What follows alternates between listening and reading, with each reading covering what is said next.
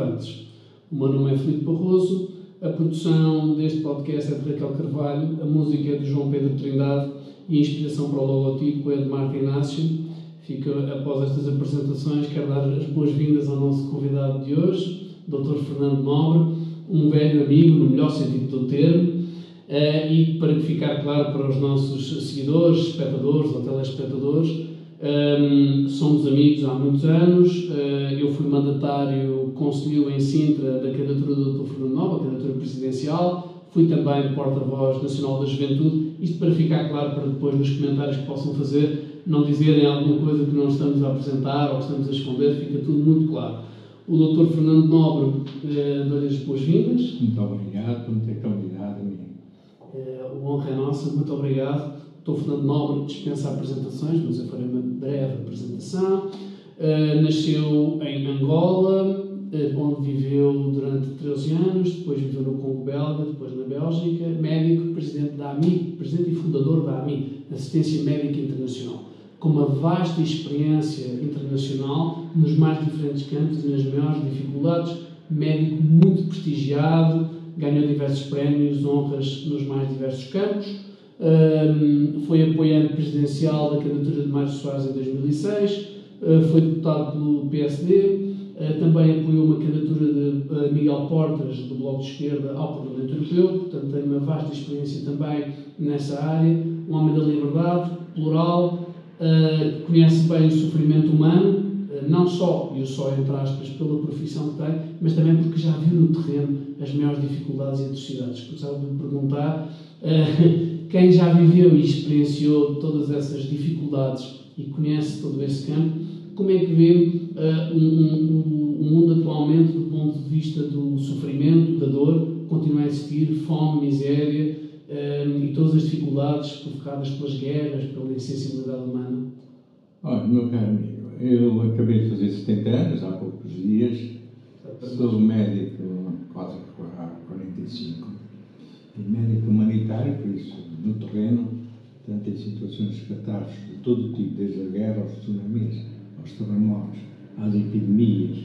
Enfim, acho que tenho aí um percurso dificilmente igual, tendo em conta a duração que ele já leva e a diversidade de operações onde estive e também projetos de desenvolvimento. O mundo, infelizmente, e vou ponderar muito bem as minhas palavras, está num percurso altamente preocupante, onde, infelizmente, a pobreza, em vez de diminuir, está a aumentar, dados do, próprio Programa eh, Mundial Alimentar, desde 2020, considera que no mundo o número de pobres aumentou mais de 270 milhões de pessoas. A fome também, e acho que só estamos no início. Uh, se me permite chamar a pandemia, veio provocar um verdadeiro terremoto em termos globais, não é só em termos nacionais, europeus, ou enfim, na Europa Ocidental, não, não. É um terremoto global cujos efeitos, como muitas vezes acontece em certos terremotos, só serão, uh, só se tornarão raros daqui a poucos anos, mas tornar-se raros. Por isso, enquanto humanitário, estou muito preocupado, quero dizer francamente, os pedidos que nos vêm para parte com a fundação que eu criei há 37 anos, fez 37 anos, dia 5 de dezembro, nós já corremos situações de necessidades em 83 países. E também no nosso país temos 15 equipamentos sociais, dos chamados centros para amigos, os abrigos para os sem-abrigo, que apoiam os meios sem-abrigo. Nós temos tido uma solicitação crescente, não só em termos nacionais como internacionais. E a AMI, a pequena AMI, a gota d'água, que é a AMI, perante estas necessidades todas, independentemente de ajudar diretamente por cerca de 700 mil pessoas e indiretamente mais de 3 milhões, eh, eh, nós não podemos recorrer a tudo. E por isso sou daqueles, convictamente falando, enquanto médico enquanto cidadão livre que sou, porque traçou o meu percurso político, que não é minimamente, sempre como independente, já que eu nunca pertencia a um partido político, não pertenço e não pertencerei. Mas vivo sempre enquanto cidadão, em nome de uma cidadania que pretende ser esclarecida, informada, interventiva e interpelativa. Estou preocupado, extremamente preocupado, por todos nós e, e pelo mundo em que vivemos.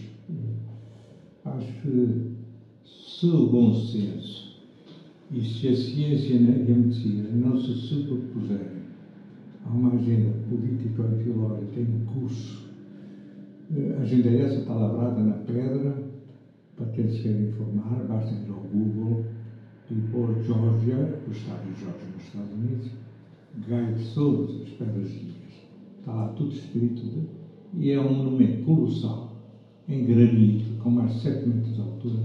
Foi lá por em 1980, está lá há 41 anos. E tudo está escrito, lavrado na pedra. E depois, aqueles que querem informar, eu que não ter esse esforço, enfim, de aprendizagem também, bastará ver o livro do fundador, enfim, e presidente do Fórum Económico Mundial, o Sr. Klaus Rothschild eh, Schwab porque também está tudo escrito no seu livro. Isso, há uma agenda política e ideológica que pretende tudo orientar e tudo dominar.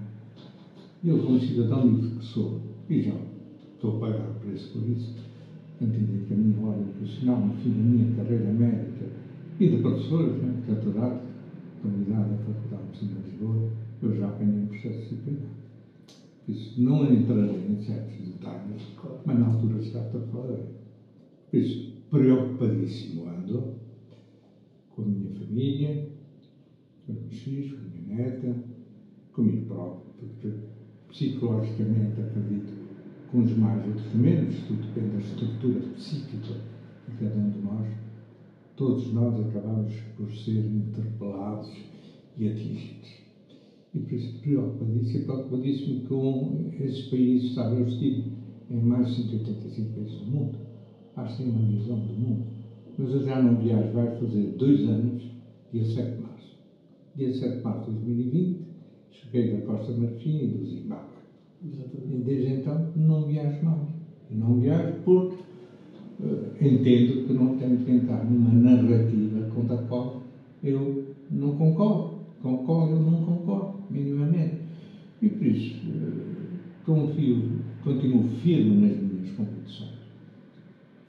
Prefiro abdicar do que foi a minha vida por mais de 40 anos do que se me submeter a, certas, a certos desidratos para se poder viajar com os quais eu não estou minimamente de acordo. Enquanto médico, enquanto cidadão deste mundo. E por isso, preocupadíssimo é. Sendo o Perestroika um podcast de política internacional, nós consideramos muito relevante o pluralismo, daí toda a liberdade, e o Dr. Fernando Nobre é um defensor da liberdade, liberdade de opinião, liberdade de expressão, de poder eh, dar a sua visão e as suas preocupações do mundo, do mundo que nos rodeia, tão complexo e diversificado que é o nosso. Eh, nós consideramos que é muito importante também eh, ouvir o Dr. Fernando Nobre pela larga experiência que tem no campo internacional, Recordo-me, por exemplo, de uma frase que ficou marcada e que muito, muitos, eh, pelo menos centenas de milhares de pessoas, se reveram e apoiaram, portanto, que votaram na sua candidatura presidencial. E depois houve algumas também críticas, que, na minha opinião, não eram justas, mas isso faz parte, é democracia. Eh, eh, de uma frase que referiu no primeiro debate que teve, na altura recordo-me que era contra contra, no sentido político do termo, não é? com, no debate televisivo um, que era com o candidato apoiado na altura pelo Partido Comunista, em que referiu que o senhor viu, o senhor doutor viu uh, uma criança que era pequenina tirar um pedaço de comida do bico de uma galinha, penso que era assim a expressão, e um, toda a gente que se via na candidatura do seu doutor, e mesmo os que não se viam, pelo menos em parte, consideravam que a frase era dolorosa, mas que se viam porque é ver o sofrimento humano. Claro que depois isso levava às críticas habituais, mas isso também faz parte. E eu perguntava, nessa matéria, quem já viu esse tipo de sofrimento, que nos pudesse relatar aos seguidores do Perestroika, quem segue, os espectadores, como se quer designar, alguns desses momentos, momentos marcantes, quais foram algumas. Eu sei que já fez tantas missões internacionais, mas alguma, alguma, algumas missões que considerasse mais relevantes, em que tenham visto o, o, sofrimento humano e depois uma certa redenção, uma, uma, certa dose de esperança que eu sei que sempre procurou transmitir às populações. Sim, é verdade, porque independentemente das situações críticas que eu presenciei e vivi no terreno, sempre tentei encontrar no mesmo terreno alguma imagem que me acalentasse a alma. Uh, acontecendo nesse processo obviamente eh, acabamos por ficar com imensas cicatrizes que eu porto comigo. Físicas, em conflitos tenho, posso mostrar esta aqui na, eh, na, na, minha frente, mas pelo corpo, no braço, etc. Andei em conflitos complicados. Mas eh, devo dizer, há momentos desse meu percurso que me marcaram definitivamente. Porque as pessoas tendem a ver os outros como se fossem uma espécie de mosquitos que não tivessem sentimento. Eu recordo uma mãe, eh, no genocídio de Orlando, em 1994, sentada dentro da tenda, com as pernas esticadas as costas encostadas a um pau da tenda, com um bebê morto nos seus braços. E aquela mãe negra, eh, eu tenho origens negras também, uma trisavó cabina, eh, ela chorava silenciosamente, as lágrimas desciam-lhe pela cara que as pessoas tendem a pensar que, ah, para eles isso não é nada. Morre um filho, fazem outro. Não, não. O ser humano é igual a tudo.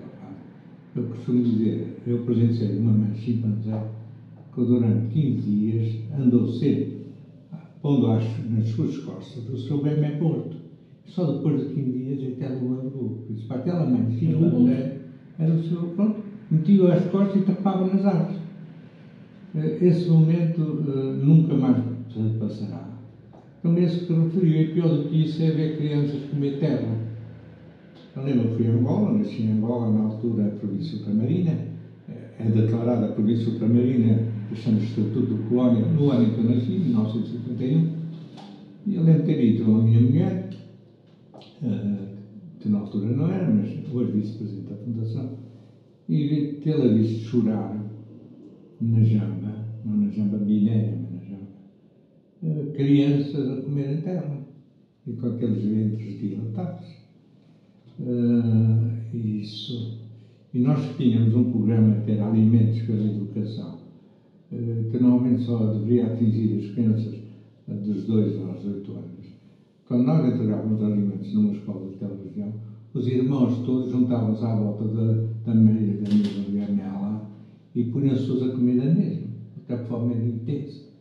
Quando se fala de fome, e estamos de novo num processo em que a fome está a aumentar de forma perigosa, inclusive nas cidades europeias, no, no, nesses países que pensávamos democráticos para sempre e que estão a ser a provas, a ser postos a provas violentamente, a fome está a aumentar.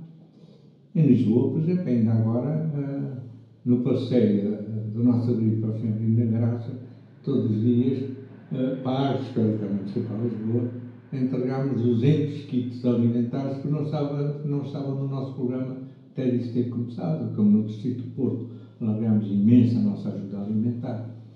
Isso para dizer que, para quem não presenciou certas cenas, falar da fome é muito fácil. Mas no mundo inteiro, nós estamos a ter uma classe média, média baixa, que, enfim, que vivia fora, a cabeça fora da e que a e pouco se está a afogar. E por isso, ou tornamos-nos completamente insensíveis ao outro. Eu, eu há décadas que as piores doenças da humanidade são a intolerância, a indiferença, eu já sinto o egoísmo, que é, enfim, e a ganância, que vem da indiferença. Uh, ou andamos por aí e só nos preocupamos connosco próprios, e até ousam dizer que dormem que nem os anjinhos. Eu não, eu tenho um sono péssimo. Eu sofro de insónias permanentemente. Tenho muitas imagens que me atravessam e que, enfim, eu não sou um ser angustiado por licença, mas sou um ser preocupado, uh, preocupado e atento com o que se passa à minha volta. Por isso, aquela imagem, aquela imagem era um caso concreto que eu presenciei no sul de Angola, que eu disse ao Dr. Francisco Lopes, num debate presidencial, não era para o provocar, era uma realidade. Porque da cátedra, que eu sou catedrático, podemos falar, enfim, uh, pondo nas nuvens e sobrevoando aqueles mortais que estão lá embaixo. Não, não. Porque é preciso ir para o terreno e ver a realidade. Tanto cá, no nosso país, estão lá. Sabe que na minha candidatura presidencial eu andei sempre com uma vontade tremenda nos bairros mais perigosos que circundam a nossa capital. Eu sei que eu fui várias vezes Como fiz em Coimbra, como fiz no Porto. Nunca tive o minha e fui sempre extremamente bem recebido. Muito bem recebido. Agora, assim, então, pelas etnias, nomeadamente a etnia cigana. Eu fui a todo lado. Porque eu sinto bem com as pessoas, não tenho medo delas. Elas sabem que eu nada fiz para contribuir para a sua situação, pelo contrário, tento minorar na medida possível. E por isso, pronto, uh, o ser indiferente ao sofrimento alheio, uh, ficar empedernido uh, e ver os outros com meros mosquitos, ou piolhos, baratas, não sei, também quero ver os seres humanos, mas eu não consigo. E daí que, por vezes, seja mal entendido e mal compreendido quando eh, mando os meus garitos de rato. Repare, disse há pouco, sim, eu sou plural. Eu fui amigo pessoal, mas muito próximo do Dr. Soares. Muito próximo. Almocei imensas vezes com ele e posso dizer, ó, eu já partiu.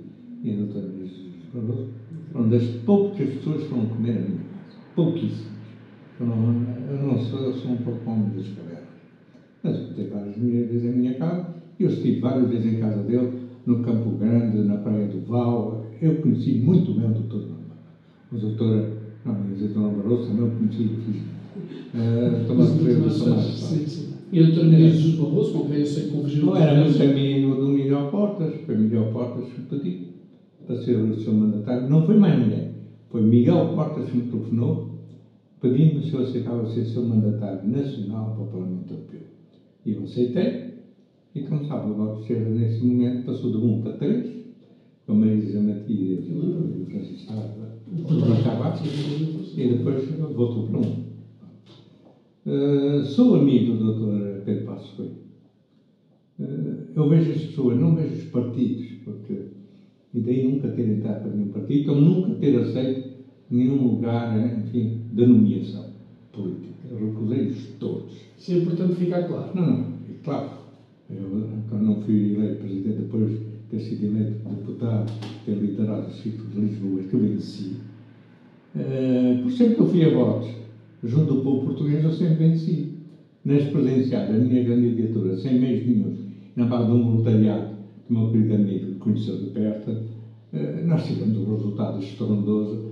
Te duvido que mais um candidato independente, verdadeiramente independente, não estou a falar daqueles que fazem toda uma vida num partido, porque o partido discorda deles naquele momento, saem, dizem-se independentes e depois voltam a entrar. Não, tem um dom, não é? Isso não é independente, quer dizer, nunca, duvido, vai ser muito difícil. Porque essa candidatura foi tão genuína, tão forte, uh, que havia membros de todos os partidos que se haviam nela. 14,1%, 600 mil votos.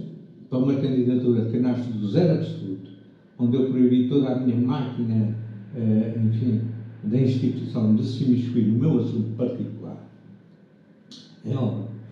E por isso, uh, quando eu não fui eleito Presidente da Assembleia da República, caso inédito uh, na República Portuguesa, sou o único candidato a ter sido proposto pelo partido vencedor para ser Presidente da Assembleia da República, que não fui eleito. Eu não aceitei nenhum cargo de substituição e foram muitos que me foram propostos. Porque eu sou um homem de causas, de desafios. Eu não sou um homem para aceitar lugares. Nunca aceitei na minha vida.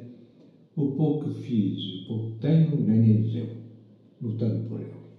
Não porque me ofereceram para, enfim, uh, me adocicarem a boca de algum modo. E por isso, esse é um processo de um homem, sem ser anjo, que não sou, mas chegar já à idade que, que eu cheguei, referi há pouco, já, fiz, já tenho 70 anos, uh, guardo um olhar lúcido, preocupado, não distante nunca, não só da realidade portuguesa, como da realidade do mundo. E volto a dizer, ando extremamente preocupado. Sr. Doutor, uh, das várias reflexões que fez, surgem imensas perguntas e eu tenho imensas perguntas para fazer. Um, viveu no terreno, tem um percurso absolutamente notável, reconhecido, porque tem uh, imenso prestígio, quer em Portugal, quer além de fronteiras, viveu na Bélgica, só regressou, só veio para Portugal mesmo em 1984, quando depois fundou a AMIES, a Cimétrica Internacional, que é uma organização também de prestígio, da qual o Sr. Doutor é fundador e presidente. Eu perguntava-lhe, e esta é uma pergunta muito complexa, eu vou procurar escolher as palavras muito bem, porque há outros assuntos que nos interessam muito, mas eu assim farei esta pergunta. O Sr. Doutor teve, tem um percurso social e hum, eu conheci de perto, muito perto, a candidatura presidencial e haviam pessoas de vários partidos. De centro-esquerda, eh, creio que talvez a maioria, mas muitos independentes, havia muitos socialistas, havia algumas pessoas do Bloco de Esquerda, algumas pessoas do PSD, do CDS, do CDS também Uh, mas eram todos com um quadro absolutamente, eram todos democratas, todos, e eu sei que o senhor era um democrata, sei que é um defensor da liberdade, nunca defensor de ditadura, já até o referiu. E eu fazia esta pergunta. Quando falou há um tempo, num discurso lá próximo da Assembleia da República, do qual também já recebeu honras e referiu muito bem, algum daquele público não é o público tradicional do seu doutor. Claro que eu não responsabilizo, e eu sei que o seu doutor não foi lá perguntar a cada um se eram democratas ou se eram de, de esquerda ou de centro-direita ou de direita democrática ou de extrema-esquerda ou, ou do que fossem. Nós infiltrados, porque eu fiz Exatamente. Eu não fiz marcha nenhuma, eu contentei a falar e saí. E eu achava que era importante os nossos seguidores que isto ficasse claro. Eu, eu sei que, eh, mas tenho que fazer esta pergunta Algumas dessas pessoas depois, em vez de se calhar estarem a ouvir o seu doutor e depois de refletirem, concordando ou não com o que o seu doutor estava a dizer, foram insultar, apanharam lá o doutor Ferro Rodrigues, com quem eu sei que tem relações muito cordiais, e um, foram lá insultá-lo, que é o atual presidente, ainda presidente da Assembleia da República. Eu sei que o seu doutor discorda desse tipo de insultos, ainda mais do tipo de palavra, que não eram ataques políticos, foram ataques pessoais feitos com calúnias. Isso eu gostava só que ficasse registado o que é que o Sr. Doutor. Aquele não é o seu público habitual, aquele tipo de não, coisa. Repare, eh, e depois falarei do Dr. Luís, que eu conheço bem. Eh, e vou dizer algo que nunca disse em público e que eu vou dizer, ele sabe que é verdade. Eh, quando se aceita participar numa marcha, e só aceitei não participar na marcha, mas intervir à frente da Assembleia da República, com a qual eu tive no meu, na minha vida ligações extremamente estreitas, o Dr. Almeida Santos entregou a medalha de honra Exatamente. dos direitos humanos à Assembleia. Dr. Almeida Santos. Uma grande referência da eh, Eu fui deputado na Assembleia da República, mais precisamente de 20 de junho de 2011 a 1 de julho de 2011. 10, 11 dias. E eu fui proposto para ser Presidente da Assembleia da República. Entendi que aquele era o cenário para eu lançar alguns alertas sobre o que estava a, passar uh, com a minha profissão. Eu sou médico. E, na sequência disso, enfim, foi-me aberto um processo disciplinar na Ordem dos enfim, na minha carreira profissional, foi que eu tenho, e devo dizer, só o sou formalmente um dia depois da comunicação social, já estou a saber, já estou a falar, enfim, etc. Eu não estava lá quando esse, essa agressão verbal foi feita ao Dr. Ferro Luís. Eu cheguei por volta das quatro e meia, isso aconteceu às três e meia, eu falei meia hora e fui-me embora. O Dr. Ferro Luís eu conheci bem enquanto Ministro da, da Solidariedade, como conheci o Sr. Secretário de Estado, o Vieira da Silva e depois o Paulo Poderoso. O Dr. Ferro Luís, antes de o confrontar politicamente falando, eh, nas eleições legislativas, porque ele era o número um Sim. pelo Cito de Lisboa pelo Partido Socialista e eu era o número um como independente pelo PSD.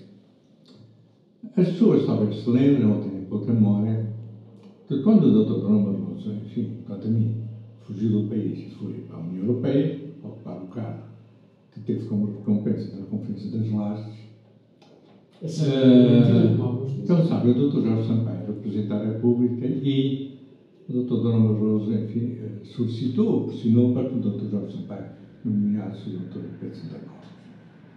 Doutor Sampaio, as pessoas esquecem, não têm memória, mas eu ainda tenho uma excelente memória. Ouviu várias personalidades, não ouviu a mim, mas ouviu nomeadamente a doutora Maria Lúcia Pinta Silva. E nesse mesmo dia, depois de ter ouvido a doutora Maria Lúcia Pinta Silva, o doutor Jorge Sampaio entendeu, foi o seu juiz, nomear o doutor Pedro Santana Lopes primeiro-ministro. Nessa noite, a doutora Maria Lúcia Pinta Silva, que eu conheci pessoalmente, morreu de ataque cardíaco. Isso já se esqueceu. E o doutor uh, Ferro Rodrigues era secretário-geral do PS. Era secretário do PS, demitiu-se secretário-geral do PS e foi para a Embaixador de Portugal junto ao CDE. Uma amiga comum tinha sido alta comissária da luta contra a pobreza, uma pessoa de bem, a doutora Elsa Xangal, a certa altura falou comigo, porque o doutor Rodrigues, em Paris, estava deprimido. Se eu não podia ir a Paris para dar um abraço, eu telefonei ao Dr. Ferro Rodrigues para Paris. Eu apanhei o um avião de Lisboa de manhã, fui a Paris, almocei com ele e a sua mulher na residência do embaixador da OCDE em Paris, que é uma linda residência, metade da residência, metade do imóvel é residência, a outra metade é embaixada de Portugal junto ao OCDE. Eu fui almoçar a Paris com o Dr. E a sua mulher e apanhei o avião de regresso para Lisboa à tarde. Eu fui de propósito a Paris para ter um almoço e dar um abraço ao Dr. Rodrigues. Com os seus defeitos e qualidades, eu não sou juiz de ninguém, já basta ser juiz de mim próprio. Eu sou um juiz muito severo de mim próprio. E por isso, o Dr. Rafael Rodrigues sabe muito bem que, da minha parte, teve um gesto que acredito que poucos tenham feito para um homem que estava desterrado junto da Embaixada de Portugal na OCDE.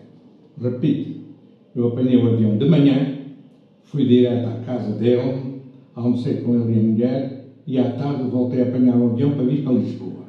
Um gesto solidário de amizade. E por isso, quando me telefonaram para, de alguma imprensa para ver se eu podia gravar uma declaração, então que eh, estava em desagrado com o que teria acontecido ao Dr. Félix. Eu perguntei, mas alguém já uh, fez alguma declaração de desagravo, portanto, todos os insultos que eu tenho recebido na minha vida?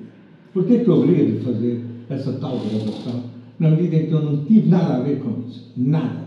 Ficou, foi muito importante registarmos este momento que não, ter, não estava lá eh, presente quando isso aconteceu. De todo. E ficará registado. comigo. Ficará registado e, e fica aqui feito isso. Vamos fazer uma breve pausa e depois voltamos.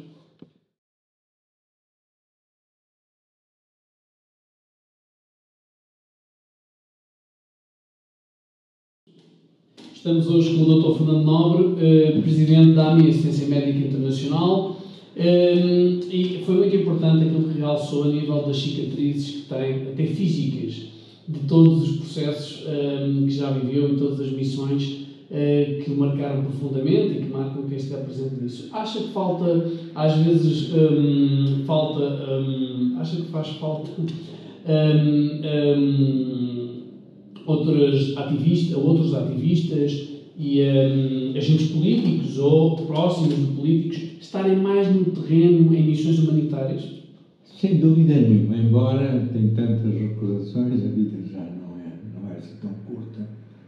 Uh, olha, permite-me dizer, por exemplo, quando eu fui aos acampamentos do povo sanaui, no sul da Argélia, em Tinduf, e falei com o presidente da RASA, que é a República Árabe Sanaui Democrática. Mohamed Abdelaziz me deu uma moeda, um porta-chaves, uma pandemia da polícia. E eu referi-me que quando o, o ex-primeiro-ministro Espanha, Felipe González, estava na oposição, tinha ido três vezes a Tinduf. Tinduf que é considerado o ponto mais quente do nosso planeta. Em, hoje chega a atingir 70 graus. Eu estive lá em julho, já estava muito quente e os sarauís que se refugiaram à Argélia cedeu-lhes, entre aspas, aquele pedaço de terreno, onde têm 16 aldeias, porque são aldeias étnicas.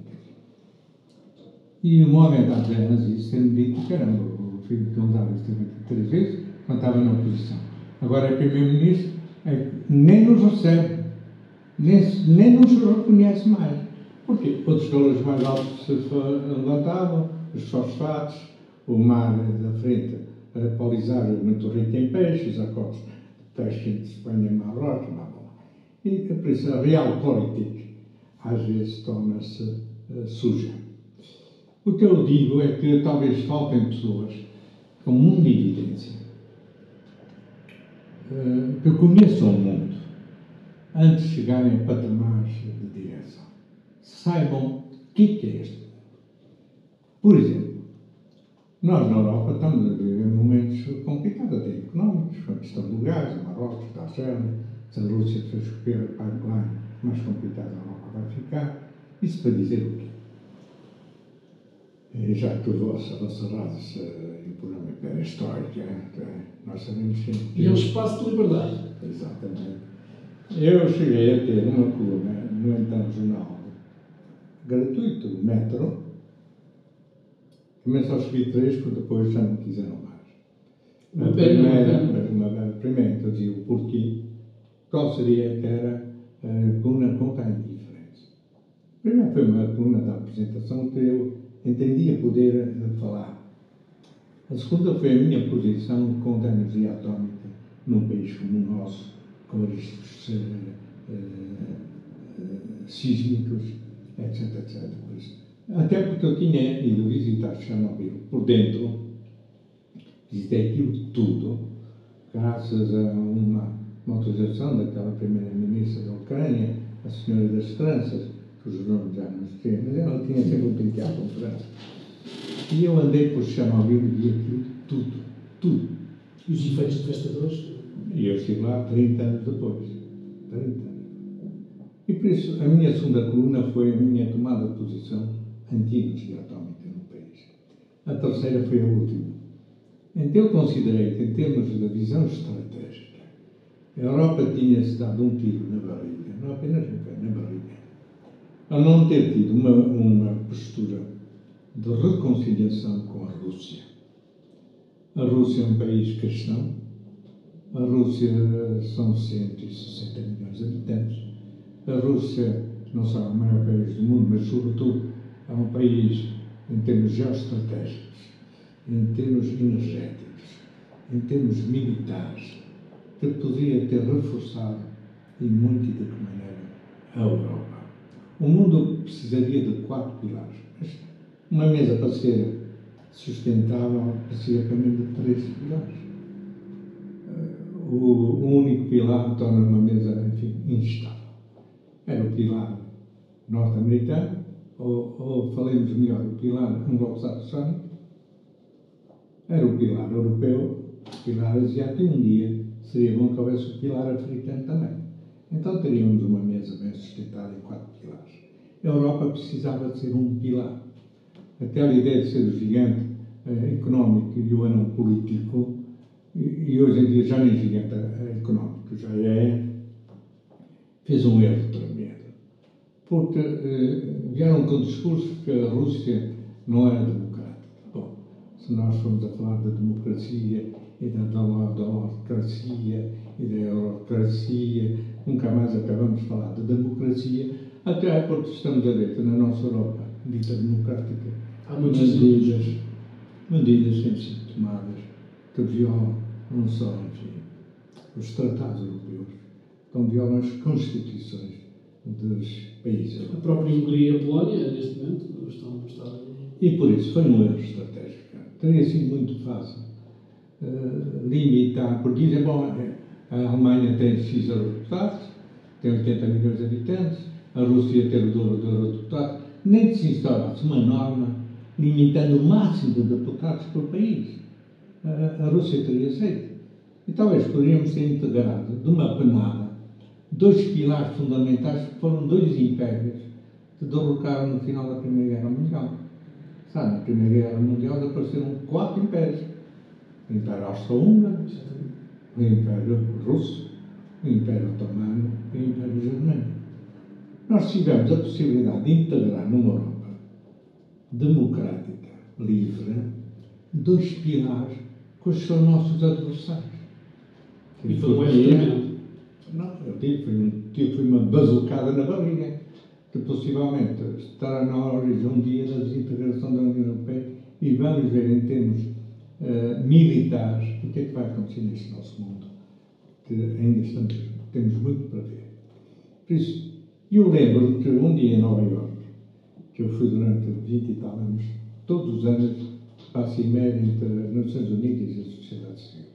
E eu ter lá estado e ter presenciado com os meus olhos que até ela terá de comer a, a queda das torres gêmeas, dia 11 de setembro de 2001. Eu comprei lá em Manhattan uma revista da Foreign Policy, que é, é a revista número 1 da visão estratégica do mundo política, em que o professor emérito da Universidade de Chicago, em 16 páginas, demonstrava que desde a queda do muro de Berlim, eu estive em Berlim um ano antes do muro cair, eh, o Ocidente sistematicamente tinha hostilizado a Rússia, pensando que o urso já estava morto. Ora, há um ditado que nunca se deve tirar a pele de um urso que ainda não está morto. E a Rússia, fraca, com Yeltsin, não estava ainda morta. E vem um homem que vamos dizer que, em termos talvez da política internacional, seja hoje o melhor conhecedor que anda pelo nosso planeta, que é o Sr. Putin. Sabem, pelas funções que exerceu antes de ser presidente SAR da Rússia, ele sabe muito bem o que é, que é o mundo. É? Nós tivemos a ocasião única, mas com as lideranças europeias que temos tido, e na presidência da União Europeia que temos tido, do Durão Barroso ao Draghi, antes deles aquele senhor que foi primeiro-ministro do Luxemburgo e que fez o Luxemburgo, enfim, uma praça de lavagem de dinheiro e de offshore, enfim, também foi presidente da Comissão. Depois temos lá essa senhora agora van que também eh, não percebe coisa nenhuma eh, do que é o mundo e o que é que se passa no mundo. Eh, talvez tenha mais agenda contra a qual eu me manifesto frontalmente. Não sou superior a ninguém, mas não sou inferior a ninguém, nem academicamente, nem em termos de experiência humana. E por isso, a Europa cometeu um erro de palmataria tremendo. Podíamos ter, enfim, constituído como um pilar económico, público. E evitar a decadência europeia? Militar, geoestratégico, eh, energético. Tínhamos tudo. Tudo. O senhor considera que um, nós tivemos no, no, nosso programa no Perestroika há pouco tempo José Milhazes que tem uma opinião muito parecida com o senhor doutor na matéria de eh, nós podíamos ter agarrado, nós, europeus, nós, União Europeia, podíamos ter agarrado a Rússia no bom sentido e trazê-la para o campo democrático, ou esforçarmos para isso, sim. e tentá-la trazer até para o campo da União Europeia. Parece uma ideia arrojada, mas faz hoje todo o sentido e não foi feita. Considera que, infelizmente, a Rússia, que tinha Gorbachev com todas as suas contradições, mas era de facto um líder político uh, de grande craveira, e passar para Yeltsin, que foi uma desgraça para a União Europeia e para a própria Rússia? Sim, o Yeltsin foi um parênteses, enfim, que se estabeleceu entre o Gorbachev e o Putin. Inclusive, é não é Putin.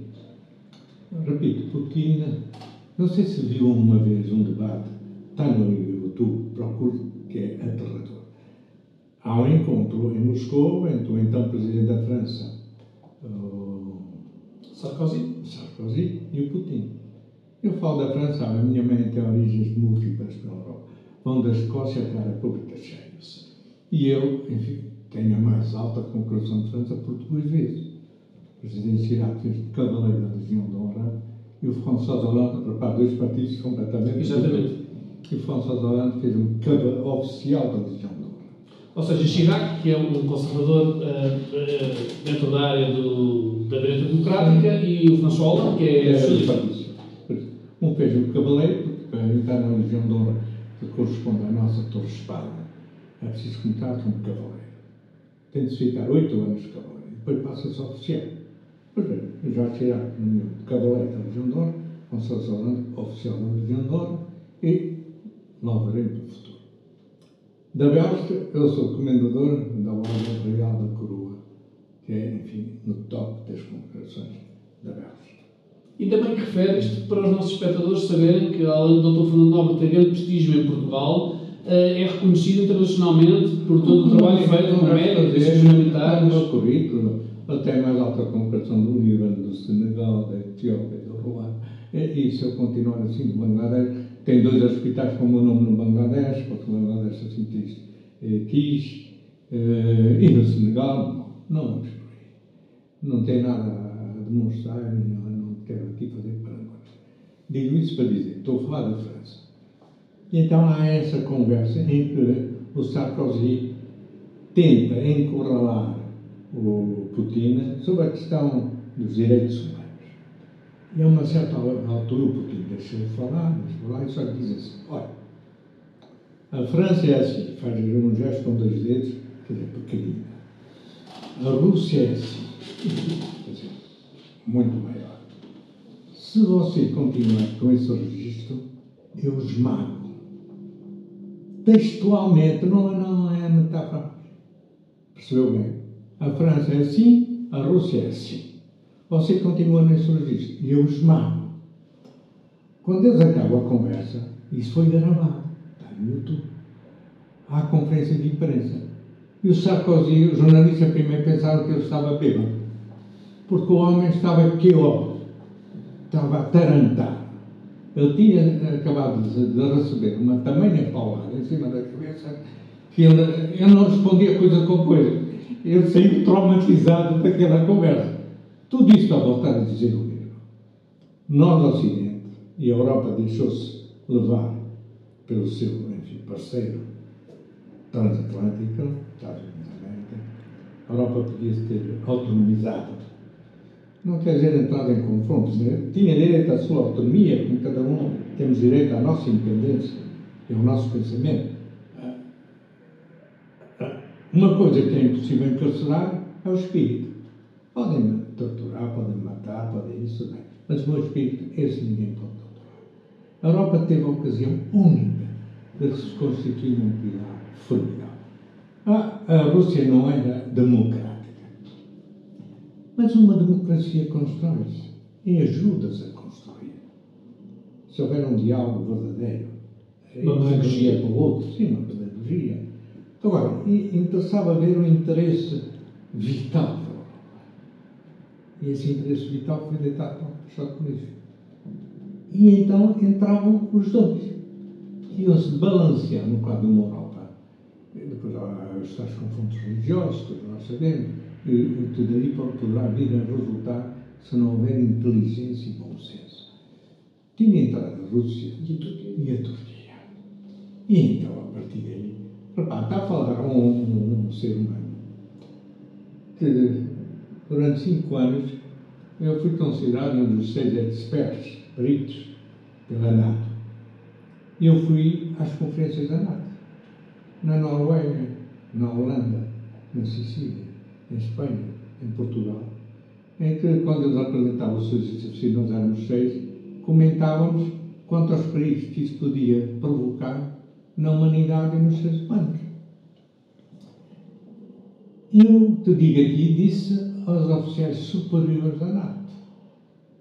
Assim, olha, encontrei um querido amigo que era na altura chefe de Estado-Maior General das Forças Armadas Portuguesas, General Pino Monteiro, que eu tinha conhecido como coronel na Bósnia e tinha dormido nas instalações. Sempre que eu sei que há militares portugueses num canto do mundo, eu vou lá vê-los, que eu gosto de estar com eles. E foi ele que me abordou, em Palermo. Eu que não me estava a conhecer, ele não estava a reconhecer. Tinha o conhecido coronel, ele estava com os galões de quatro estrelas, é general, full general chefe de Estado-Maior-General das Forças Armadas. Eu digo, mas eu sou aqui na montanha, você até dormiu nas minhas instalações em Aroratice. Epa, pronto, está bem, já estou a ver quem é. Sim, dormi lá, dormi, é verdade. E recuperámos o hospital de Aroratice, foi lá muita gente para aquela inauguração. Depois houve uma festa nas instalações do batalhão português. Isso para dizer que nada me move contra nada. Mas há que ter a tal evidência o tal conhecimento estratégico, a tal visão do mundo, em que, por um lado, nós temos que reforçar certos cuidados para sermos depois está à vista o mundo está em perigo. Já muita gente começa a falar da guerra da China. O antigo comandante em chefe da NATO, um general norte-americano, também quatro estrelas, já veio dizer que no período, e muitos políticos norte-americanos dizem que o pior inimigo é a China e que não está escrito no espaço de seis anos haja um confronto global, global com a China. Quer dizer, o mundo não precisa disso. Que eu volto a dizer o que dizia o Einstein, que não era estúpido de todo, era tão sábio. Quando lhe perguntava como é que seria a, a Terceira Guerra Mundial, ele dizia que não sabia. Sabia também como é que seria a Quarta. Porque a Quarta seria a pedrada. Nós temos responsabilidades para com a nossa espécie humana e para com o nosso planeta, que é um planeta fabuloso, mas fabuloso. Eu conheço esse planeta. Eu antes de partir só quero ver a Antártida. Eu já vi. E vai ver certamente. Sei lá se tenho saúde para isso. Estamos um, um, um planeta fabuloso. Oxalá a humanidade não o destrua. Nós não temos o direito de o destruir, de modo nenhum. Mas para isso é preciso inteligência. Sabe o que eu tenho dito ultimamente? Se não for em nome do, do humanismo, faça-se em nome da inteligência. Mas nem isso eu tenho encontrado quando analiso o que está a acontecer entre nós. Que é dramático. Hum, infelizmente estamos a terminar, mas eu tenho que fazer uma saudação especial e agradecer imenso a honra de termos tido aqui no Perestroika o podcast, o novo podcast do Dia Internacional do Dr. Fernando Nobre. Uh, lições de sabedoria, de conhecimento, de pluralismo, de liberdade um, são sempre um, que devem ser sempre valorizadas. E eu lá a consciência e a lucidez de respeitar o, todo o pluralismo que é necessário. Em relação ao que referiu da, da União Europeia, é bom que as pessoas tenham uh, consciência que o Dr. Fernando Nobre continua a refletir sobre essas temáticas que tão importantes são. É, é esse livro paga-se, paga-se um referi há pouco, depois de eu ter escrito essa coluna em que abordei essa visão da Rússia, Europa, etc., imediatamente o método já não quis mais coluna. Agora, deixe-me voltar à minha essência. Repare, eu sou médico, eu fiz 17 anos de estudos de medicina. A medicina na Bélgica são 7 anos. Depois fiz 5 para ser cirurgião geral depois fiz 5 para ser urologista. Eu não estudei 3 anos, nem 5, nem 7, nem 10. Foram 17. A ciência e a medicina só evoluíram na base do diálogo, do desacordo, sadio, de frentes a frentes sadios e, sobretudo, no respeito de coisas fundamentais no que diz respeito à minha profissão. O consentimento informado e esclarecido é um pilar básico da medicina. E depois nós médicos nunca podemos aplicar tratamentos ou terapêuticas que possam fazer mal a um doente. Pode acontecer, por procedimento, como se o cirurgião diz, o único cirurgião que nunca teve problemas é aquele que nunca operou. Quando se opera, toda a cirurgia comporta os seus riscos. Agora, é evidente que a medicina e a ciência têm de se sobrepor em análises de saúde pública, a cautelargem da política. E os médicos têm que, quando abordam questões, ser, declarar os seus conflitos de.